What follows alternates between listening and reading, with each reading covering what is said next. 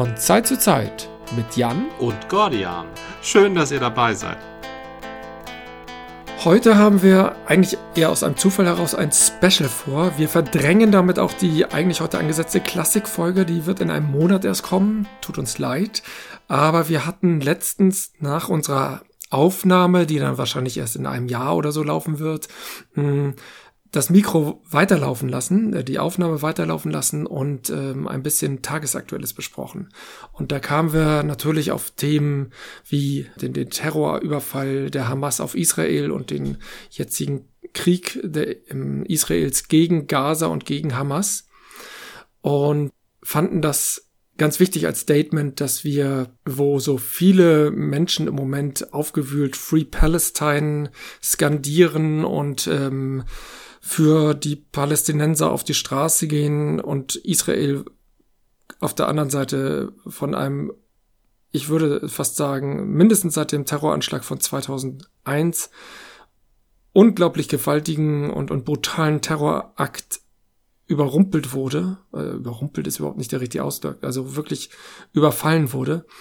Ähm, dass wir da, darüber einfach gesprochen haben, das zum Thema gemacht haben, auch darüber gesprochen haben, dass wir das eigentlich nicht thematisieren in unserem Podcast, weil wir eigentlich nicht aktuell sind. Wir nehmen heute auf und veröffentlichen das in fünf, sechs oder manchmal auch erst zwölf Monaten und sind nie darauf bedacht, irgendwie aktuell zu sein, sondern eher zeitlos. Und das äh, gilt für diesen äh, Konflikt in gewisser Weise schon, weil es ihn schon sehr lange gibt, aber in dieser Aktualität, die es ihn, wie es sie jetzt gerade gibt, eben, das wäre in einem Jahr witzlos. Deswegen haben wir uns entschlossen, ähm, ich, ich rede die ganze Zeit alleine, du bist auch noch da, ja, Jan. Ähm, du machst das schon ganz gut. Also okay, okay. ich bin in allem deiner Meinung. Deshalb gut. haben wir uns entschlossen, diese äh, Folge ähm, einmal äh, einfach einmal haben wir es ja bereits gemacht, eine Special-Folge zu einem aktuellen Thema. Ähm, das stimmt, den Ukraine-Krieg, den hatten wir damals ja. in der Kneipe aufgenommen. Schlechte Qualität, aber aktuell. Und heute wollen wir einfach mal. Auch aktuell sein. Genau. Deswegen jetzt eine Aufnahme, die tatsächlich erst vor ähm, einer Woche entstanden ist und ähm, ach so, nee, die Aufnahme ist ja jetzt nicht gleich. Okay, die ist vor drei Wochen entstanden und ist immer noch einigermaßen zeitaktuell, so für unsere Verhältnisse zumindest. Ich habe übrigens drüber nachgedacht, ob ich irgendwie Israel erwähnen will, aber äh, wir sind ja zeitlos. Das ist ähm, ja, wir sind zeitlos. Wer weiß, obwohl der Konflikt ist auch zeitlos. ja, ich, ich weiß gar nicht. Ich hätte eine sehr klare Israel-Solidarität ähm, äh, zum Ausdruck gebracht. Ja. Äh, ob wir dann, ich, ich glaube, dass also was was auch für both Sidism, äh, also ganz abgesehen, dass irgendwelche arabischstämmigen Leute, äh, gerade die Jugend, äh, provoziert und äh, nicht weiß, was sie tut. Aber ja. auch das Post-Sadism der, der, der Medien finde ich teilweise wirklich grenzwertig. Ja, es ist, es ist, es ist schon, es ist schlimm. Ja, das ja. ist, also, dass das, ich würde das nicht alles unbedingt in die Kategorie Antisemitismus einordnen, aber schon mhm. äh, in die Kategorie nicht wissen, wie die Welt funktioniert. Tismus. Das gibt's ja auch. Den Ismus, noch, ne? den, den gibt's auch, ja. Ja, und der ist extrem weit verbreitet. Aber das sollten wir von den Medien eigentlich anders erwarten. Ja, also das ist auch wirklich merkwürdig, was da passiert ist. Der, der Kermani hat da übrigens einen sehr guten Artikel geschrieben. Er selber stammt ja aus dem muslimischen. Also Kermani klingt, ja, klingt erstmal persisch, ne? Die I-Endung ist äh, eigentlich immer klassisch Iran. Grundsätzlich hat er eben einen islamischen Hintergrund und hat er auch selber ja. gesagt, dass er äh, durchaus sehr Israel-kritisch ist, aber ähm, er, er hat sich sehr schwer getan, wie äh, Israel, äh, also wie diese Schuld und oder diese Opferumkehr jetzt betrieben wird. Das ist mhm. wirklich heftig. Also, und den Artikel fand ich richtig gut und es war auch gut, dass er ihn geschrieben hat. Also, naja. Das ist ja, es ist ganz, merke ich, ich will mich da wirklich nicht ausnehmen. Ich habe auch, ich war ja ein kleiner linker Antifa. Äh, Natürlich Mitglied. hatten wir alle einen Hang zu den Palästinensern und das ist ja alles ganz Ja, toll. also es war so, ich hatte, ich hatte, ich habe das auch nicht nie reflektiert und ich weiß auch nicht, woher das kommt. Ich denke da in den letzten Wochen, denke ich da häufig drüber nach, warum eigentlich. Ich erinnere mich daran, dass ich ein Palituch super fand mhm. weil es ein gutes Kleidungsstück war. Also das konnte man weit tragen und eng tragen, das konnte man eben mal kurz über die Nase ziehen. Das, das war einfach ein gutes Kleidungsstück, das war auch kuschelig und es war Wenn was mal der Eigenes. Wind oder die, das Tränengas kam, ne? Ja, richtig, das war total vielseitig einsetzbar. Mhm. Ähm, aber warum jetzt speziell ein Palito, das weiß ich gar nicht. Da, und dann haben wir, wir haben auch fiese Musik gehört. Wir, es gab auch ganz fiese, es gab auch viele linke Punkbands, die eindeutig äh, antisemitische Lieder gemacht haben. Ganz schlimm. Eben über den Palästina-Israel-Konflikt, ja, die ja. sich da immer positioniert haben. Und das war nicht so, dass da bei uns immer irgendwelche palästinensischen, so wie jetzt bei Greta Thunberg, äh, das habe ich auch überhaupt nicht, so nicht verstanden. Also Greta Thunberg, äh, die muss, das, was ich sonst immer scherzhaft sage, wo sind die Leute falsch abgebogen, frage ich mich ja. da auch. Die hält bisher, hat sich Greta Thunberg in meiner Wahrnehmung immer sehr an, an, an Fakten, ans Wissenschaftliche gehalten. Und diese eine Solidar, Solidar erstens passt das überhaupt nicht zur Bewegung. Was hat denn das da zu tun? Äh, damit torpediert sie doch eigentlich ihr eigentliches Anliegen. Letztendlich die Rettung mhm. der Welt und die Rettung vor der Klimakatastrophe. Nun hat sie das Recht, äh, ihre eigene Meinung sozusagen, aber das macht doch die Bewegung kaputt. Ja, also dass, dass sie nun eine Bewegungszusammenhalterin ist, wurde noch nie von ihr gefordert, ne? Von ihr wurde einfach nur gefordert, ein Vorbild zu sein. So, und die ja, Bewegung ja. zusammenhalten machen ja üblicherweise andere. Also üblicherweise sind Leute, die die Bewegung halt inspirieren, so Sarah Wagenknecht, das hat, hat man ja auch von Anfang an gesagt, die wird wohl keine Partei gründen können. Und genauso wenig kann Greta Thunberg eine große Organisation auf die Beine stellen. Da ähm, sind natürlich andere am Werk. Und ähm, trotzdem ja. hat sie sich mindestens instrumentalisieren lassen. Also aber das glaube ich nicht. Ähm, ich würde behaupten, dass sie an der Stelle, wie das würde ich für die meisten von uns sagen, einfach zu wenig Ahnung hat. Ja, aber sie ist aufgewachsen in dem Bewusstsein, dass sie alles weiß. Also das ist ja, dieses, ja. Äh, dieses, Nein, dieses, aufgewachsen äh, nicht, da war sie schon äh, jugendlich, aber ja, ich weiß, was du meinst. Und genau. irgendwann steigt einem das zu Kopfe. Und dann denkt man, ja, man ist auch in anderen Themen der Checker und dann missbraucht ja, also man eine ich, Bewegung oder ein Label. Hm. Ich habe mit 20 auch die Welt kapiert ehrlich gesagt. Mit 20 war ich viel schlauer als heute. Ach, da habe ich ne? echt Durchblick gehabt. Also, und so, sie, sie ist jetzt halt 20, ne? Und dann sitzt sie in so einer WG. Das ist das erste Mal. Ähm, ich habe da, ähm, ich habe, ich höre so einen Podcast, den kann ich nicht empfehlen. Ne? Den höre ich auch nur, weil, viele, weil ich. Äh, den kenne ich auch. Weil ich höre ich höre ja die meisten, wenn ich mal einen Podcast höre, dann eigentlich nur, weil ich nicht der Meinung bin von den Leuten, die den Podcast machen. Und das mhm. ist der Podcast von Sascha Lobo und Jule Wasabi Lobo. Na, also seine Ex-Frau sozusagen. So. Spannend. Aber diese Ex-Frau? Warum heißt sie dann noch Lobo? Also die sind mittlerweile ja, getrennt, offenbar. Sie heißt auch nicht Wasabi. Aber sie haben, äh, haben ein gemeinsames Kind. Ja. Und ähm, ihre Beziehung ist, und das hört man auch im Podcast an, sie ist, glaube ich, jetzt 29 oder so und er ist ja Mitte 40 vorbei. Ja, ähm, ja. Er, ist dann, er ist immer der schlaue Erklärer und sie fragt mhm, dann immer mhm. und er erklärt das so ganz schlau. Und sie fühlt dann immer, hat dann immer irgendwie ein Gefühl und er erklärt das aber. Und dann sagt er aber, ja, ich lerne ja auch so viel von dir, weil du fühlst das ja immer so. Und ich bin ja immer so rational. Also das ist ganz furchtbar, denen dazu zu hören. Aber die sind recht gut informiert, also die ähm, über so Sachen.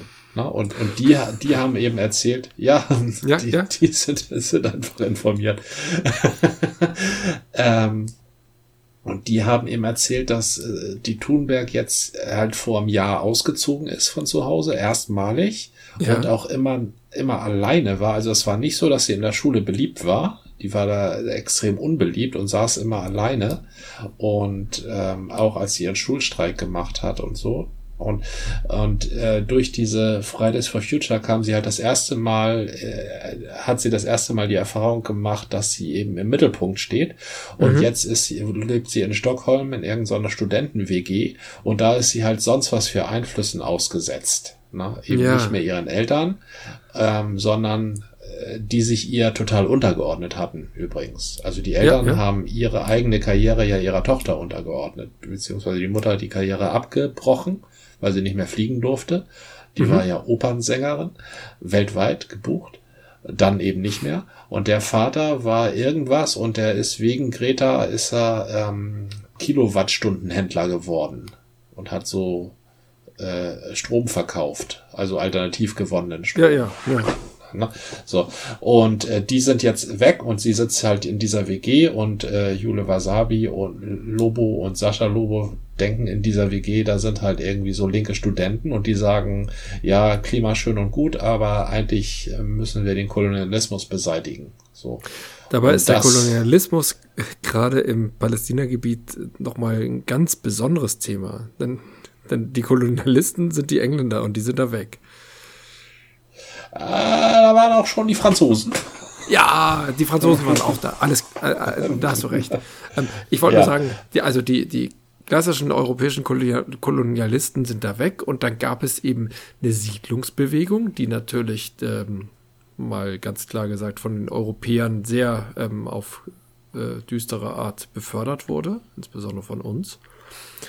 Und dann ähm, gab es da Menschen, die sagten, wir haben hier unser gelobtes Land und hier sind noch ein paar andere. Mhm. Äh, und ja, und genau diesen, hier sind noch ein paar andere. Das äh, wurde nie als Problem verstanden, sondern oder ja, genau da hört es auf, wo ich sage, was ist da eigentlich passiert? Mhm. Und das ja, es sind da Staaten gegründet worden. Das ist, also, ne, da, da gab es keine Staaten. Da gab es genau, nur so gab, Gegenden. Ja, ja. So. Und, äh, und diese Gegenden wurden nach Stammesvorstellungen regiert. Genau. Und irgendwann haben die Engländer gesagt, wir gehen jetzt, aber vorher sortieren wir hier nochmal Grenzen. So, mhm. ihr lebt da, ihr lebt da, ihr lebt da, ihr lebt da. Und hier kommen halt die äh, Juden hin. Genau. Und das wurde ja auch von der UNO abgesegnet. Ne? Das ja, ja, war, ja, das genau. Ist das, ist, das muss man ganz klar sagen. Die UNO hat das gut geheißen. Ja. Nun kann man durchaus sagen, nicht alles, was die UNO so von sich gibt, ist gut. Also gerade auch in den letzten Tagen äh, oder Wochen, Monaten äh, haben die auch so einige Griffe ins Klo gemacht, aber ja, genau, es wurde von der UNO abgesegnet und die, nur mal den, äh, ich weiß nicht, ob es sowas gibt, einen Resolutionsindex. Den gewinnt Israel ja immer, ne? Ja. Also die müssen ja, da ja. muss ja nur ein Pups quer sitzen. Also die, das Problem ist, dass sich Israel auch in seinem Selbstverständnis je nach Regierung und die, die jetzige Regierung ist ja auch kein Sympath. Also das ist so, nee. wenn, wenn ich mal ganz, ist ein falscher Vergleich, aber wenn ich mal Ukraine mit ähm, Israel vergleiche, beide wurden äh, angegriffen und dann hast du in der Ukraine so einen sympathischen Präsidenten, wo alle in der Welt sagen, ah, oh, der sagt schlaue Sachen und das ist alles, der ist menschlich und ja, dies und das. Ja, da kann man vielleicht auch noch mal drüber nachdenken. Justin Trudeau mit Muskeln. sehr schön, sehr schön. Oh ja, das ist ja. gut zusammengefasst. Ja.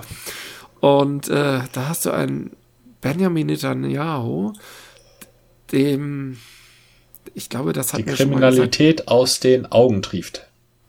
Ja, einerseits kriminell, aber andererseits ist er auch ähm, egoman und denkt nach meinem Dafürhalten nur an sich. Der ist nicht doof, also er ist kein Trump, er ist eher ein Orban. Und ich glaube, Orban mhm. und äh, Netanyahu sind auch irgendwie Best Buddies oder die haben auch voneinander gelernt oder die gleichen Spin-Doktoren oder so. Also alles ganz komisch. Der hat auch den israelischen Wahlkampf ähm, sehr amerikanisiert. Der hat den völlig mhm. umgekrempelt. Und äh, ja, also erfolgreich aber wirklich nicht hilfreich. Und jetzt sind da noch, ich meine, das finde ich sehr absurd, nicht nur ultrakonservative, sondern Rechtsradikale. Aber ja, auch es kann auch rechtsradikale Israelis geben. Das ist mhm. absurd. Ja, äh, Rechtsradikalität. Also rechtsradikal bedeutet ja nun nicht unbedingt, äh, also rechtsradikal kann sich auf viele, viele, ja, ne, es ist völlig klar, aber das äußern, ist so, ja. Ja. es ist nicht, ähm, dass sie es nicht können, sondern dass es so von der Historie so ein bisschen komisch wirkt. Aber also ich bin mir grundsätzlich, wie gesagt, ich bin mir grundsätzlich nicht sicher. Also ich glaube, dieser Kolonialismus, das ist ja sowieso eine extrem neue Sache, ne? Dass jetzt alles, die ganze, äh, alles durch Kolonialismus erklärt wird. Das ist jetzt ja auch eine Sache der letzten zehn Jahre. Also davor ja, gab's das ja nicht.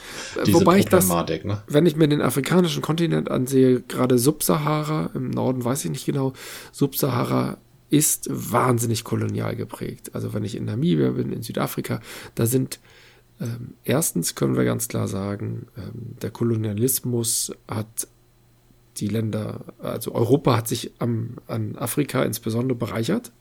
Ist da, ich würde auch behaupten, das kann ich allerdings nicht belegen, dass der europäische Aufstieg ähm, maßgeblich dadurch äh, ermöglicht worden ist, durch Sklavenarbeit also, und, und die Rohstoffe. Aber äh, ich schieße da vielleicht übers Ziel hinaus und ich äh, kann mir gut vorstellen, dass du das ein bisschen das, in also Relation das, setzen würdest. Also diese Deutschland hat ein paar Konsumgüter importiert und ansonsten ist alles in den Kolonien geblieben, was da war. Ja, was Deutschland denn, ist. Was haben sie also, geholt? Also Deutschland würde ich da ein bisschen ausnehmen. Die sind eher auffällig geworden durch ähm, in kurzer Zeit besonders grausam zu sein. Ich, die anderen waren auch auf ihre Art und Weise grausam. Insgesamt war Grausamkeit, glaube ich, noch vor 150 Jahren. Ich glaube, die, die menschliche Grausamkeit, die es schon immer gab, wurde dort äh, ähnlich wie die Industrialisierung Dinge ähm, sie realisiert hat oder in Masse gemacht hat, wurde auch äh, Grausamkeit plötzlich in Masse ausgeübt. Das ist, glaube ich. Ja, also es ist nicht so, dass sie, dass sie, bevor die Europäer kamen in Afrika, ähm, ähm, Hippies nein, waren. Nein, nein, nein, das will ich nicht sagen. Und die waren, die, ist, die, äh, also wenn wir sagen, die Herero wurden von uns, äh, da gab es einen Völkermord. Natürlich kannst du auch sagen, ja, aber die Herero haben ja die Sun unterdrückt. Ja. Nein, es, aber ich, das, das, das, ich wollte nicht relativieren. Ich wollte nur sagen, die Europäer haben die Gewalt nicht nach Afrika gebracht. Ja. Das ist nicht wahr. Ja. Und die Europäer haben auch in Afrika keine, ähm, keine Kohle abgebaut, kein Eisenerz und auch kein äh, Holz, sondern die haben da Diamanten. Äh, jetzt mhm. mal, äh, Diamanten sind keine Rohstoffe, die du in einer, die du in der Wirtschaft des 19. Jahrhunderts brauchst. Nee, in der Wirtschaft des 19. Schmuck. Jahrhunderts brauchst mhm. du Kohle. Und zwar, aus, da hatten, Kohle kam aus Wales oder bei uns hier aus der Lausitz und aus dem Ruhrgebiet und mhm. du brauchst Eisenerz und du brauchst Holz. Und das hatte Europa alles selbst. Aus Afrika kam, ähm, kam Schmuck, das hat denen nicht gefehlt. Da kam Kaffee, das hat denen auch nicht gefehlt. Und da kam, ja, pff, äh, irgendwelche Medikamente, also ne, also die die die die gerade die deutschen äh, Chemieunternehmen, die waren ja sofort da und haben da ja. Riesenfabrike aufgebaut. So, das hat denen auch nicht gefehlt. Was was Europa gemacht hat, ist, sie hat äh, die, Europa hat verhindert, dass da eigenständige Staaten, eigenständige Nationen entstehen oder äh, ob die entstanden wären, ist äh, eine genau, andere Sache. Ne? dahingestellt, ja. ja. Aber die haben denen einfach gesagt, so, ihr seid hier nicht mehr, ihr habt jetzt nicht mehr das Sagen, wir haben jetzt hier das Sagen. So. Genau. Das, das haben sie gemacht. Aber der Aufstieg Europas durch die Ausplünderung Afrikas, das ist viel zu hoch gegriffen. Wirklich. Also, Okay, okay. Das, das stimmt nicht. Da, dann müssten da, dann hätten da Eisen, dann hätte da Eisen abgebaut werden, äh, Eisenerz abgebaut werden müssen, Kohle und, und, und, und Holz. Mhm. Stattdessen aber Diamanten und Elfenbein. Genau. Die Belgier mit ihrem Elfenbein. Stimmt, ja, ganz ja. wichtig. So, Aber das, das ist alles das, Schmuck, also das ist eher äh, Luxus, ja. Richtig, genau. Das ist auch nichts, was fehlt, wenn du versuchst, eine Zivilisation aufzubauen. Ne? Mhm, mhm. also das, das, das da, das, das stimmt, das stimmt einfach nicht. Es ist einfach nicht wahr. Schlimmer getroffen hat es Südamerika. Und an dieser Stelle möchte ich mal quasi aus dem redaktionellen Off, auch wenn meine Stimme etwas gebrochen ist, äh, kurz unterbrechen. Und ich glaube, wir wollten noch mal ein bisschen was im Nachgang dazu sagen. Meine Familie ist der Seefahrt äh, eng verbunden. Da mhm. gibt das unter meinen männlichen Vorfahren, da gibt das äh, Schiffsoffiziere jeglicher Couleur vom vom kaiserlichen Schlachtschiffoffizier bis zum U-Boot-Kommandanten. Ja, hattest vom, du schon mal gesagt, ja ne, vom Kumo, hm. Kymo-Captain, also Küstenmotorfahrt, äh, bis zum Kapitän auf großer Fahrt, A6 auf allen Meeren. Äh, das ist, ähm, das war immer vorhanden bei uns, die Seefahrt. Ja. Ne? Denn entsprechend gab's auch diese, ähm, diese Souvenirs aus allen Ländern. Also ich mhm. erinnere mich am Treppenaufgang meiner, äh, des Hauses meiner Großeltern, das hochherrschaftliches Haus. Ähm, da hing so eine Totenmaske von einem peruanischen Zauberer. Ja. Also das ist ein Zauberer, Medizinmann, Gelehrter gewesen. Mhm. Und äh, die wurde irgendwann angeschleppt von einem meiner Vorfahren. Oder am Sonntag, wenn es zum Sonntagessen ging, das, den Klang habe ich noch im Ohr, äh, dann, dann wurde gegongt auf so einem Gong, der äh, hing im Flur, der kam aus Tsingtao. Das war ein chinesischer, handgeschlagener äh, äh Kunstgong. Ne? Okay. Das, äh, äh, meine Mutter, meine Frau hat zur Verlobung, als ich mich verlobt hatte, da hat meine Mutter mhm. meiner, meiner Frau, jetzigen Frau, ein äh, Armband geschenkt. Fast 100 okay. Gramm aus ja. Silber afrikanisches Silber mit Motiven, äh, mit so afrikanischen Stammesmotiven. Das trägt sie nie, das ist viel zu schwer. Mhm. Aber das hatte meine Mutter bekommen als kleines Mädchen von ihrem Bruder, der äh, in den 60ern äh, in, in Westafrika befahren hat mit einem Stückgutfrachter. Ja, ja. Der war A5-Offizier auf einem äh, der Gerkens-Schiffe. Gerkens, eine alte, eine, eine große, keine alte, aber eine große Hamburger Reederei, die hatte ihre Schiffen nach äh, alten historischen Straßen benannt. Mhm. In Hamburg. Das bekannteste Schiff, kennst du auch, ist die Bleichen. Die liegt jetzt im Hansahafen. Ich kenne die Bleichen. Die Bleichen, ja, da, da haben wir, äh, warst du damals nicht auf Fatmas Geburtstag? Nee, warst du nicht, ne? Nee, war ich die, nicht. Die Bleichen hängt, äh, liegt im Museumshafen direkt hinter der Peking. Also oh, okay, die Peking kenne ich, ja. Ja, genau. Und direkt hinter Peking ist ein alter Stück Frachter aus den 60ern, die Bleichen. Und mit der Bleichen ist mein Onkel gefahren nach Finnland, nach Skandinavien. Und als er dann nicht mehr erster Offizier war, sondern Kapitän auf großer Fahrt, hat er sein eigenes Schiff bekommen und auch von der Gerkensreederei. Und das war die Steindamm. Und mit der Steindamm ist er runtergefahren nach Westafrika mhm. und äh, wie meine Familie sagte, hat er sehr viel Geld gemacht. Na, okay, ja. Da hat er sehr viel Geld gemacht. Aber, aber das, das weiß ich aus Erzählung, das hat, werde ich, das, das mir fe so festgebrannt wie diese fiese Totenmaske im Flur meiner Großeltern, von der ich heute noch Albträume habe, sind mir diese Erzählungen fest im Kopf. Und, und da beginnt Kolonialismus. Und da ist Kolonialismus noch heute äh, äh Thema ja. bei uns. Ähm, mein Onkel, wenn der in Finnland war und da Papier geholt hat oder Holz aus mhm. Finnland, dann hat er in den finnischen Häfen hatte er mit finnischen Transporteuren zu tun. Ne, und mit äh, finnischen Gesellschaften, die von finnischen Firmen finnische Güter gekauft haben. Mhm. So. Und die kamen auf sein Schiff und kamen nach Deutschland. Wenn er in Westafrika war, in den afrikanischen Häfen, da hatte er mit Holländern zu tun, mit Engländern, mit Franzosen. Ja. Das ist, äh, das ist postkoloniale Ära.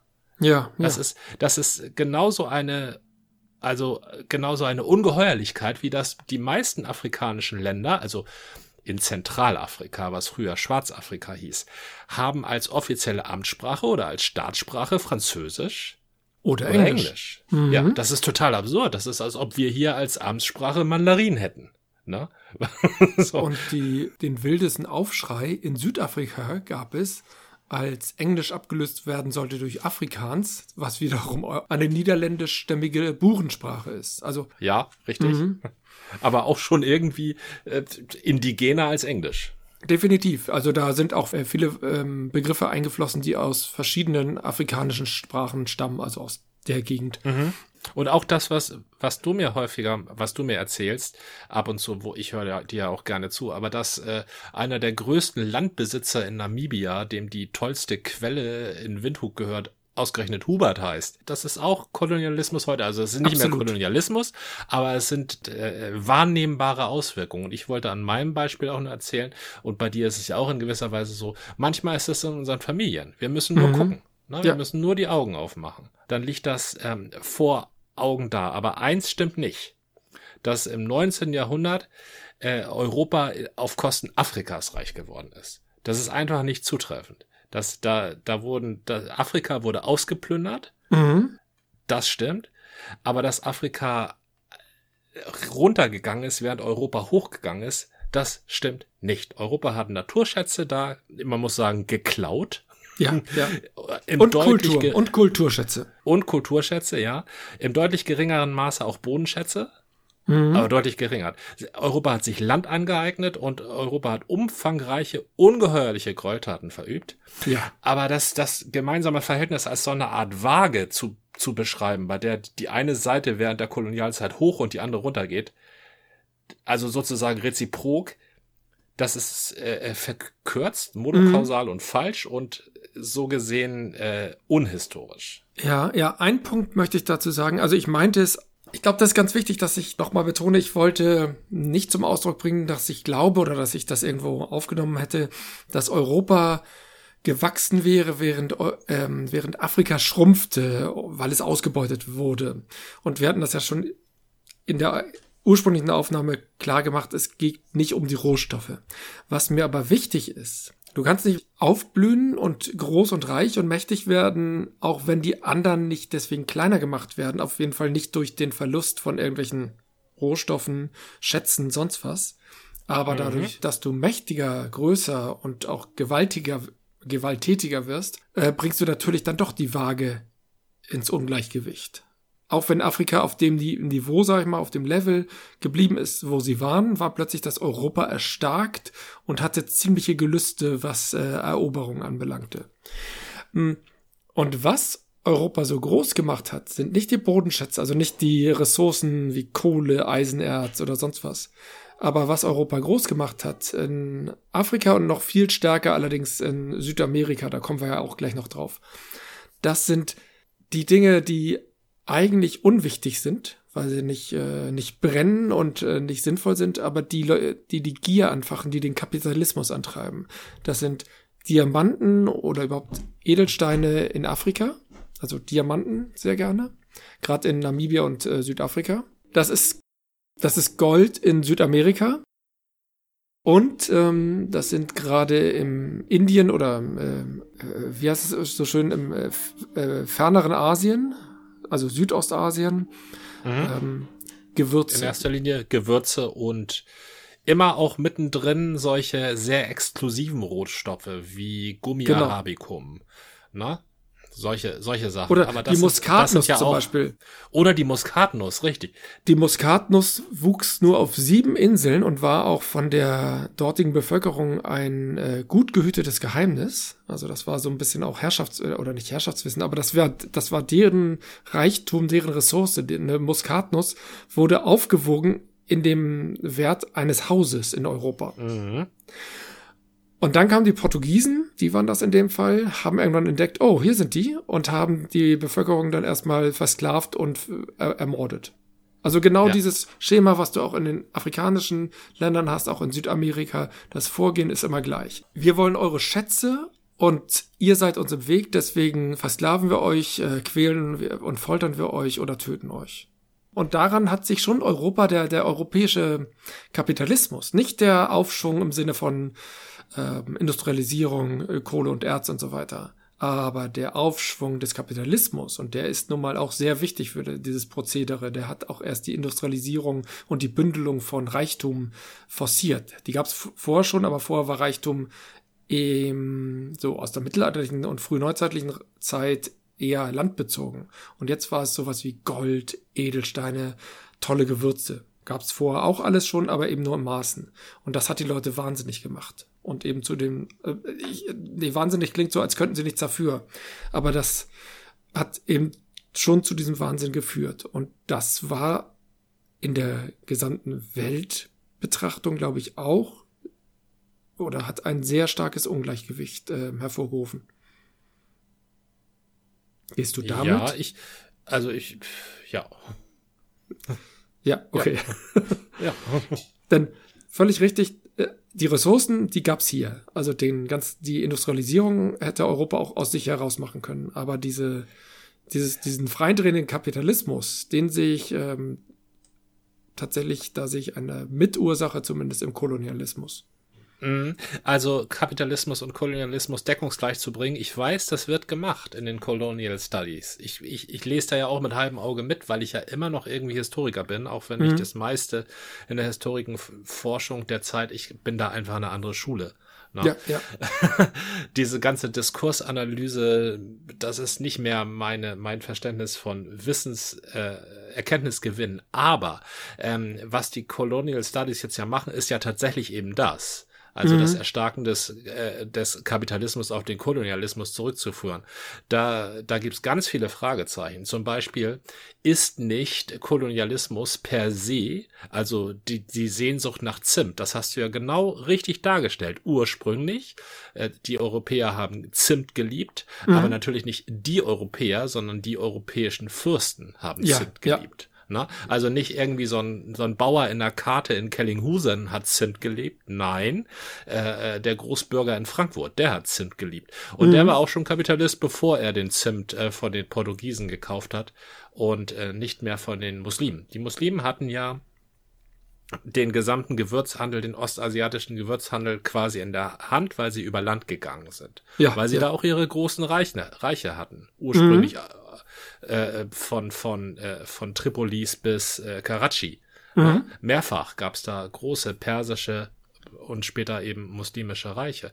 Äh, übrigens auch alles Sklavenhalterstaaten. So, das, also das, das. Genau, wir wollen nichts relativieren, aber wir wollen auch nichts beschönigen. So, weder in Afrika noch im, äh, in der muslimischen Welt war es irgendwie ein Problem, Sklaven zu haben.